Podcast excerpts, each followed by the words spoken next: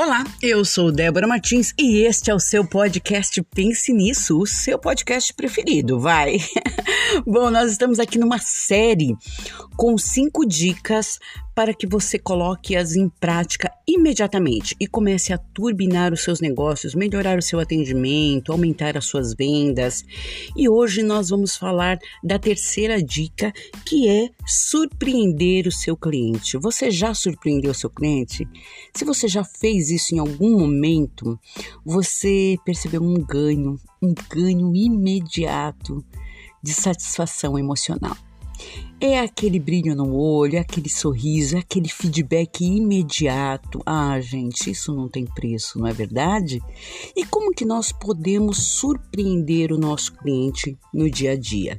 Eu vou dar dois exemplos, mas obviamente você irá encaixar de acordo com o seu produto ou serviço. Cada um sabe dentro do seu segmento o que pode fazer para que realmente gere essa satisfação imediata no seu cliente. Vamos lá, há dois exemplos. É você prometer que vai enviar uma proposta amanhã e de repente enviá-la hoje no final da tarde, ou seja, antecipar-se é algo que surpreende o cliente.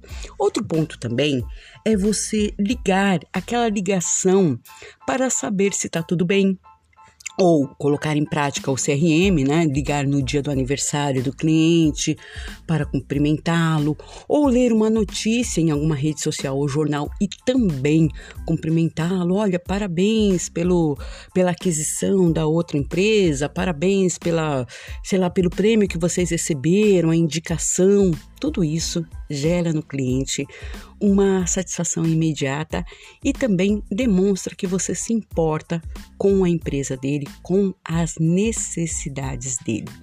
Surpreenda o seu cliente dentro do contexto da sua empresa. Depois vem aqui e me conta, tá bom? Eu sou Débora Martins, um forte abraço e até a próxima!